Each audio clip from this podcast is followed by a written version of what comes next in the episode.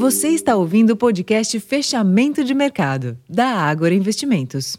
Olá pessoal, aqui é Flávia Meirelles falando e a sessão dessa quinta-feira foi marcada pela divulgação de dados mistos nos Estados Unidos. O índice de preço de gastos com consumo, PCI, teve alta mensal de 0,3% em janeiro, acelerando em relação a dezembro, no entanto apresentou avanço de 2,4% em base anual, desacelerando o ritmo de alta.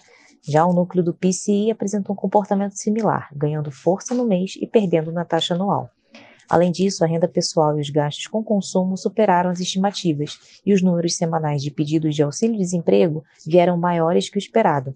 Nesse cenário, as bolsas americanas avançaram, enquanto os juros dos treasuries recuaram. Já na Europa, os mercados acionários fecharam com direções distintas em meio à divulgação de indicadores econômicos mistos e com os investidores reagindo a balanços corporativos que vieram mais fracos do que o esperado. Aqui no Brasil, os investidores monitoraram resultados corporativos, como por exemplo da Ambev, que trouxe números que frustraram as expectativas.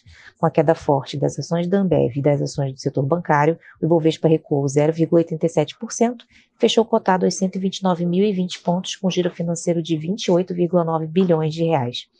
No mercado de câmbio, o dólar fechou com leve alta, cotado aos R$ 4,97. Enquanto isso, os principais contratos de juros futuros recuaram, em linha com alívio nos juros dos títulos norte-americanos. Bom, pessoal, esses foram os principais destaques da sessão dessa quinta-feira. Vou ficando por aqui. E não deixem de conferir o nosso relatório completo, fechamento de mercado. Até a próxima!